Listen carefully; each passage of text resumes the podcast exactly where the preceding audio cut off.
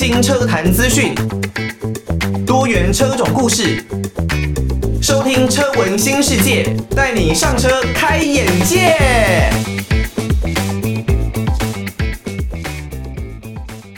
听到的歌曲是来自于许茹芸的《今夜只为你歌唱》，欢迎大家收听车闻新世界，带你上车开眼界。我是艾格。那这一集的节目呢，我们要来好好的跟大家讨论一下。有一点算是延续上一集的节目内容啦。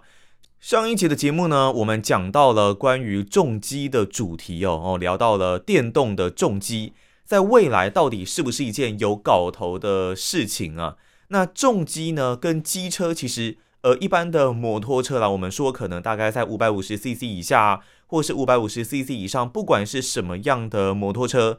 在台湾呢，都是相当的受到欢迎的，尤其呢是上班族，很多人就算自己有汽车，但因为台湾地小人稠嘛，加上停车位其实也不好找，在上班的时候呢，很多上班族都还是会选择骑乘机车哦，包括了连我自己也是哦，就算自己有汽车，也不会想要这么麻烦的，在每一天上班都去找停车位，然后呢，有点像是折磨自己这样啦。那以呃前一集我们所公布的数据哦，在台湾这一边呢，大概是至少有呃四千万辆左右的机车哦，这样子的数字呢，真的是相当的庞大哦。但是最近有很多人，其实从以前到现在就一直在不断的讨论，骑机车是一件相当危险的事情哦。包括我自己的父亲，我的爸爸也非常的认同这件事啊。他认为比起开车，他绝对不会去选择骑乘机车，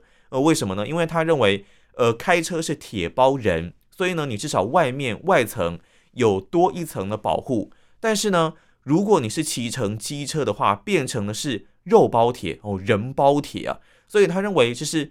非常危险，而且呢，不太珍惜自己生命的一个行为哦。所以呢，每一次他打电话过来的时候呢，他问我，哎，最近。呃，上班的状况怎么样啊？那怎么上班啊？都会说，诶，那公司那边没有办法有停车位吗？都只能骑机车吗？那当然，可能包括了风吹日晒雨淋等等，对自己的小孩总是会有一些心疼哦。所以这一期节目，我们就想来跟大家讨论一下，所谓的开车族跟机车族，难道他们的危险程度真的有那么的不一样吗？听到的是我超喜欢的韩团啦，酷懒之味的三只小熊，他们有一种呃轻柔但是又慵懒的感觉，不过他们的声音呢又具有一定的穿透力啊，很推荐给大家。那如果呢你没有办法在我们的节目当中听到音乐歌曲的话，代表的呢可能是你是用 Podcast 的平台来收听我们的节目，很感谢大家使用 Podcast 的平台啦。但是呢，因为版权的问题哦，所以我们没有办法完整的把歌曲放到网络平台当中。不过现在因为影音啊、音乐的平台非常的流行，所以我相信大家绝对有能力可以去找这一首歌来听哦。这一集的节目，我们来跟大家讲关于骑机车跟开车之间到底谁比较安全的一个讨论哦。其实我真的是觉得见仁见智了。但是如果以我们常理上来进行判断，应该会认为，诶，汽车是比较安全的。那我们就先来看一下网络上面有哪一些的资料跟数据哦。其实，如果以整个数据上面来说呢，根据警政署的统计啦，平均每一万辆受伤率而言呢，这个数字，汽车是零点六六。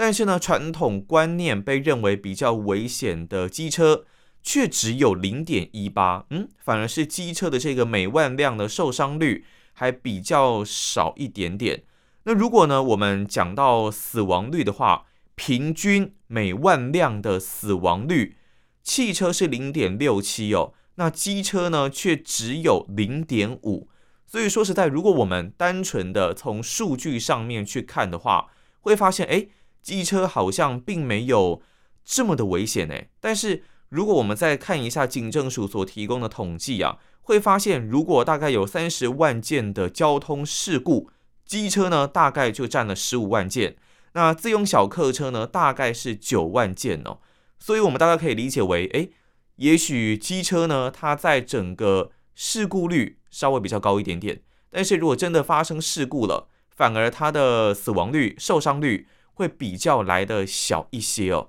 当然，我们这样子的统计呢，其实都摒除了就是一些比较极端、比较特殊的状况，例如呢，疯狂的小呸啦，疯狂的飙车，这样子的状况所发生的车祸，自然呢，死亡率一定是会比较高一点点哦。不管你是骑车还是开车啦，那我自己会去想哦，其实说实在的，如果你真的开车，并不一定这么的安全，因为呃，车身其实有非常多不一样的部件。哦，不管是引擎啦，还是一些特殊的零件等等，它可能是尖锐的，可能是一些机械物品。如果你真的发生比较大的冲撞，那这些物品呢，往车内去做挤压，有没有可能就影响到你的生命安全，反而去更加危害到你的生命？这也是不一定的，真的也是见仁见智了。然后根据每个状况的不同，会有不一样的情况。不过从数据上面来看的话，会发现机车好像不见得真的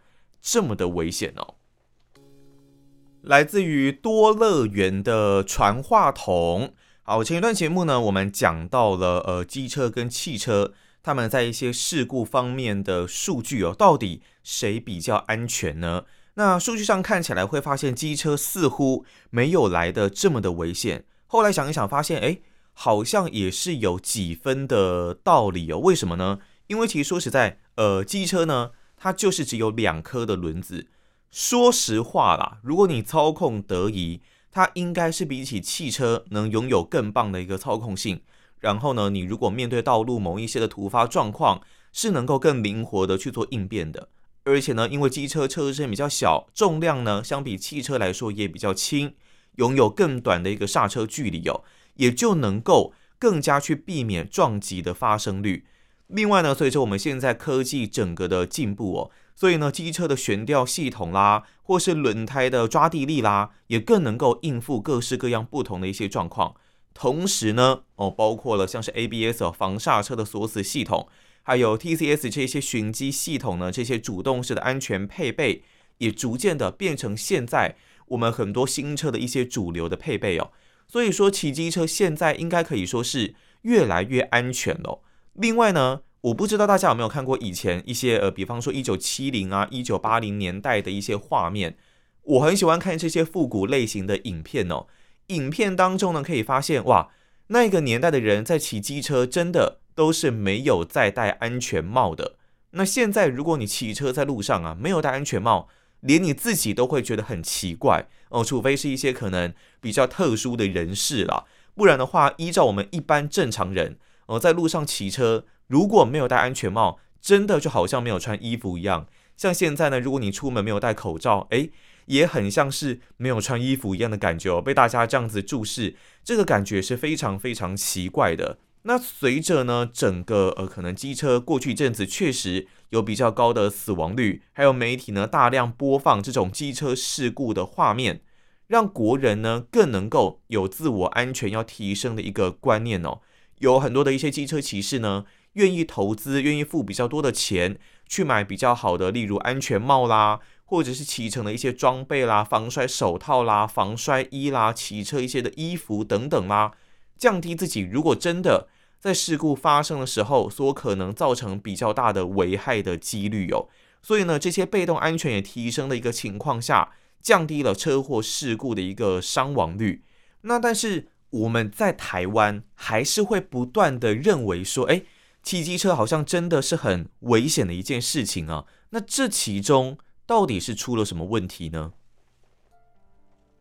来自于张芸京《歌颂者》的这首歌哦，前一阵子呢，呃，媒体有播放张芸京的新闻哦，主要就是在讲说，诶，当年他拿下了超级偶像的冠军之后，之后的发展呢，好像有一点点不如预期啦。但是其实我觉得每一个人他有自己不一样的生活方式哦，也许呢，他选择。并没有要一直出现在荧光幕前这样子的一个生活方式哦，每个人都会有自己的选择，那自己呢，能够对自己的选择负责，这样子我觉得就可以了。我们要尊重每一个人不一样的生活方式啊。况且张芸京过去其实也是有一些脍炙人口的歌曲哦，例如他有演唱《仙剑奇侠传三》电视剧的这个《偏爱》，我就觉得哇，是相当好听的一首歌曲。所以大家呢有兴趣还是可以多关注一下张芸京的作品哦。好，我们前面讲到了就是机车跟汽车死亡率、伤亡率的这一些关联哦。那虽然数据上显示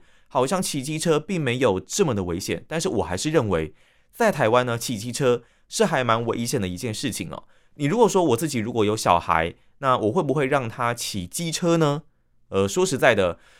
我希望他能够在整个心智年龄、精神年龄成熟的情况下，再去骑机车，搞清楚交通规则。那搞清楚呢，机车怎么骑，在台湾应该遵守什么样的法规，才让他上路。不然呢，有很多像现在四五十岁、五六十岁的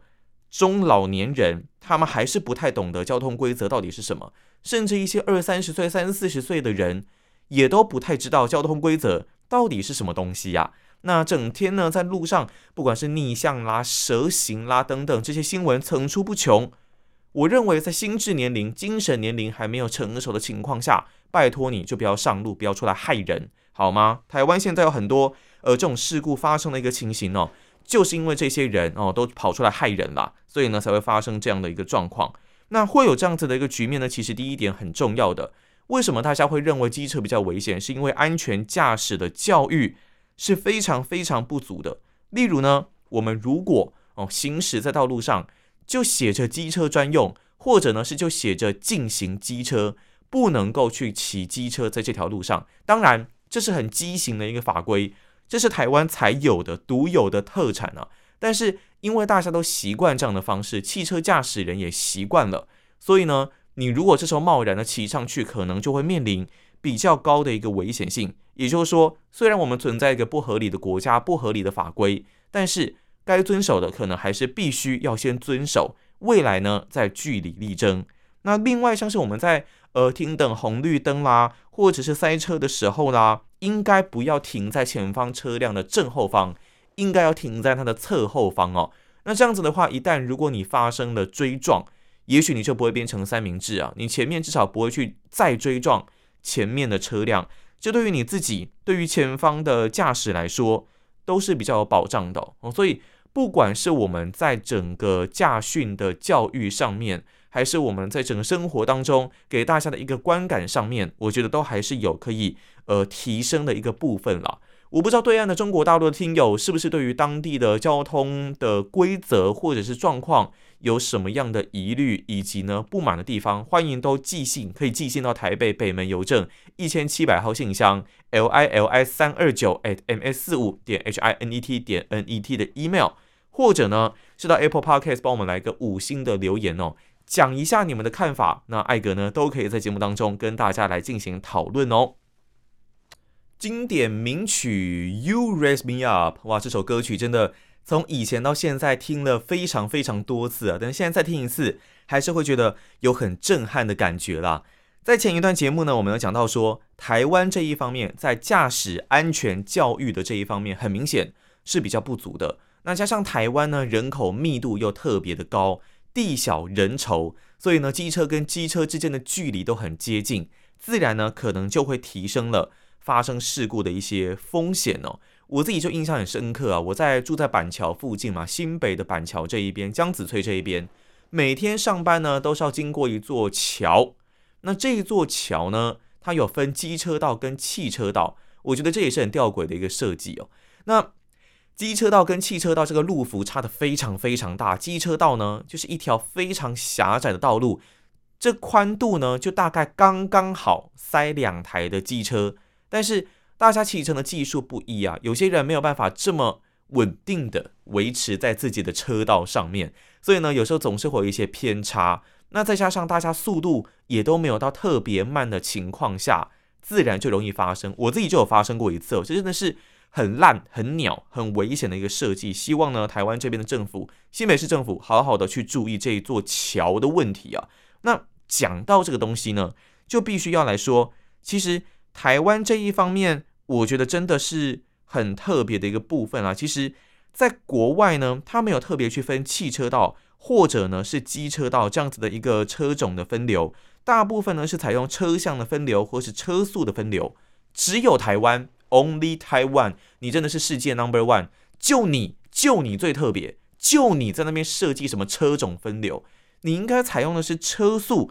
或者是车向的分流。你在那边限制车种分流，到底是限制什么意思的？这就是你就直接把班上的学生拆成 A、B 两班嘛，做一种不同等级的区分。你机车道小的跟什么一样？那你又规定只能在这个地方，而且因为像那一座桥上，它就是有一个安全岛分隔，你也不太可能，你也不能去做跨越。那当然，就算只有标线，你也不能去做跨越了。但回归原点，就是设计上面的问题。台湾的政府在这部分真的是食古不化，烂到不能再烂，真的是每次讲到这个就会觉得很生气哦。别的国家都不会这样子特别去设计，也没有什么特别高的事故死亡率，就你。在那边特立独行去搞这样子的设计，我真的也是黑人问号哦。那另外呢，还有像我们前面讲过的内侧车道禁止行驶机车，这完全是独后汽车驾驶人的一个规则哦。它让汽车驾驶人呢可以更专心的在路面的行驶上面，降低驾驶人的负担。但是这完全让机车就只能行驶在外侧车道啊！哎，你外侧车道可不是只有行驶机车哎。你有一些汽车要临时的路边停靠，你有一些计程车要去路边载客，你有的时候呢还要跟公车、游览车去火拼。公车呢，它的公车停等区是设在外面，是设在外面，是我们机车在骑的时候所骑的这个外面的这一侧。那你设在这个地方又是什么意思？直接去直接去压缩机车骑士的权利吗？我们不应该根据每个人使用哪一些交通工具，就给予他们不一样的有色眼光，或者是不一样的路权。每个人只要你是用路人，在路上的路权都是一样的，不应该区分成机车跟汽车这一种这么哦，真的是很外行的一个方式啊。那这完全是让外侧的车道各种车种大乱斗啊！而且你有的时候车道分流，你有时候要上高速公路等等，你会有直接一道直接切过机车道，诶。那你干脆就不要去区分汽车道跟机车道嘛？你为什么要这样子去区分呢？自找麻烦，搞不懂。再来呢是两段式的左转还有待转区，这真的，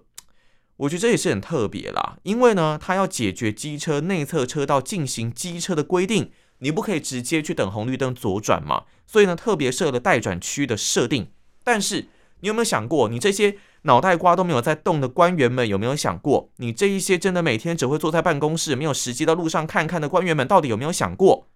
这个待转区基本上根本等于待撞区，因为呢，待转区是设定在你原本所属道路的更前方。那更前方就是等于说你是横向，比方说你直向好了，那你横向的车流是很容易撞到你这个最前方的待转区的。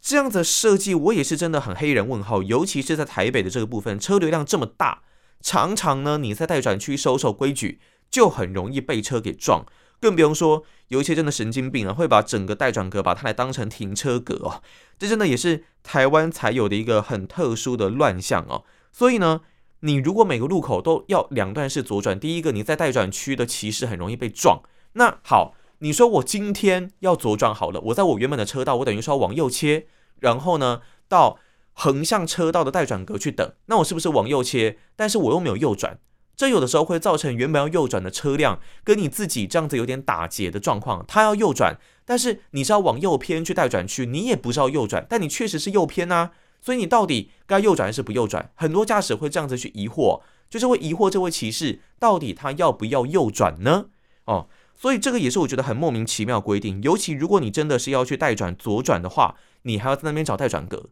你在直行的路上的过程当中，你要不断的分心去处理这么多的事情，这也难怪为什么有很多人想要去考重机，想要去买重机，因为他们要一个路权，他希望有一个正常左转的一个方式，跟汽车一样正常左转的一个方式。啊，你如果数据上面都证明了，如果机车没有比汽车来的更危险，为什么我们不能享有跟汽车同等的一个权利？哦，所以说台湾在这一方面有一些县市不错，它也开始取消了所谓内侧车道进行机车，或者呢是需要两段式左转的规定，因为他们就知道这真的是当年不知道哪一个白痴所想出来的超级智障的规定，真的是我我这一集真的是非常非常气愤哦，因为讲到这一些的规则，这些的法规都是造成我们机车骑士更加危险的一个阻碍。我绝对是绝对是没有办法去真的，如果可以的话，不希望还有这样的规定继续存在哦。好，那以上呢就是我们这一集啊，针对。在这一次的呃，我们对于汽车跟机车之间到底谁比较安全的一个问题所做的讨论呢，到后面我真的是气噗噗了。但是也希望让大家了解说，我们有很多的法规是食古不化的，我们有很多的规定是没有办法在现在这个时代来继续的进行下去。那如果对岸的听友呢，或是其他国家听友有任何的建议，都欢迎可以寄信到台北北门邮政一千七百号信箱，或是 email 到 l i l i 三二九 at m s 四五点 h i n e t 点 n e t。也可以呢，到我们的 Apple Podcast 找到我们车文新世界，帮我们来一个五星的留言，留下大家的建议。好了，那我们就下一期节目再见啦，拜拜。